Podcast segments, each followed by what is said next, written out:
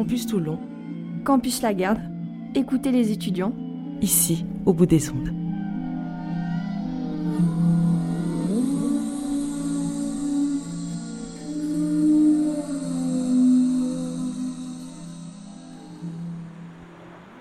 On est sur le campus de la Garde avec Émilie. Bonjour. Euh, du coup, bah, ici c'est le dressing solidaire. Donc euh, les étudiants de la fac peuvent euh, venir récupérer des habits.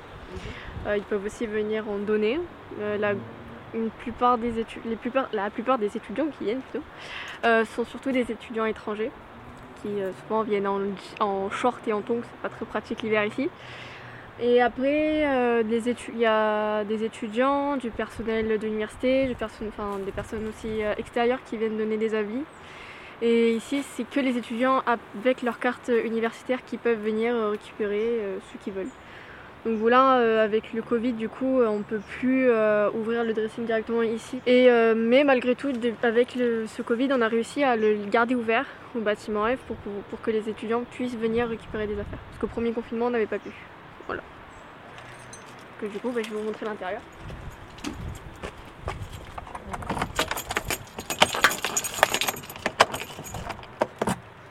Bazar.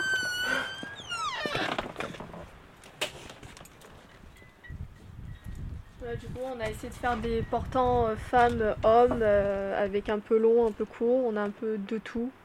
On n'a pas que des vêtements, on a aussi souvent des draps. On a eu des couettes. Euh, on peut avoir des décorations ou alors aussi des, des cahiers, des classeurs, des trucs comme ça. Enfin, on a vraiment de tout pour les étudiants.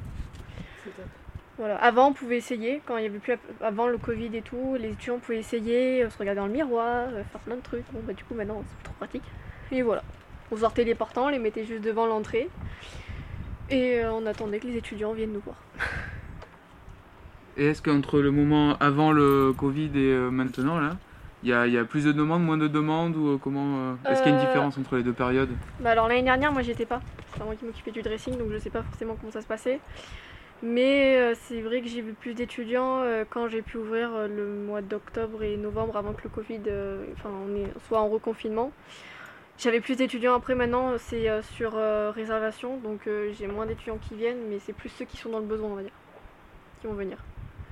Voilà. Après, ils nous, nous j'envoie un mail, enfin ils doivent envoyer un mail en, disant ce qu'ils souhaiteraient prendre. Parce qu'ils sont limités à 5 articles pour que tout le monde puisse en avoir. Donc du coup, là, a beaucoup d'affaires quoi. Oui, il y a de la réserve, il y a du stock. c'est ça. Et alors le mail, c'est quoi? Ils prennent rendez-vous sur le site, euh, la plateforme Kali, que euh, Ludmilla envoie sur la newsletter, et qu'on a aussi sur le, euh, la page Facebook et Instagram du Dressing Solidaire. Et ensuite, quand je vois qu'il y a une réservation, j'envoie un mail à la personne pour savoir ce qu'elle souhaite. Et du coup, elle me répond directement. Voilà. Une fois du coup que tu sais ce que la personne veut, tu mets dehors, on va dire, si elle vient chercher les t-shirts, tu me sors euh, tout ce qui concerne les t-shirts? En gros, bah, si on me demande par exemple, euh, j'aimerais un jean, euh, des fois on me donne la taille, hmm. je viens ici, je récupère les affaires, je les ramène au dressing, enfin du coup au bâtiment rêve, et je lui présente et après il récupère ce qu'elle souhaite. Je prends sa carte étudiant, je prends le numéro et voilà. En fait, c'est pas forcément obligatoire d'avoir le numéro, mais au moins de savoir si la personne est étudiante et voir aussi si la personne revient ou pas, et si ça plaît ou si ça plaît moins, si c'est intéressant ou pas. Vous en faites quelque chose après des numéros ou c'est juste euh, pour savoir Non, euh c'est juste pour savoir en fait. Après, bah, du coup, on voit un peu quelle année aussi euh, l'étudiant est, s'il est une année avant ou après. Donc, mais c'est pas très très important. C'est surtout en fait le nom prénom pour savoir qui c'est. C'est plutôt les jeudis que tu, que tu peux donner rendez-vous pour Alors c'est le lundi après-midi de 13h30 à 15h30 et euh, les jeudis après-midi de 13h30 à 15h30 aussi.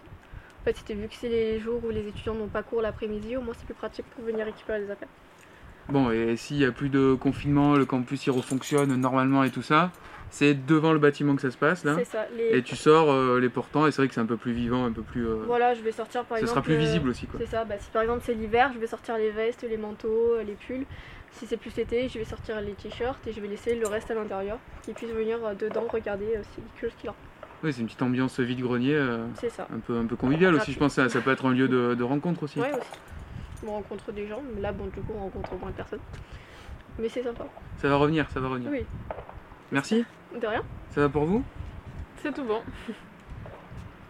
Je plus là, c'est ça hein. Alors sur stop, il doit y avoir un carré quelque part. Euh...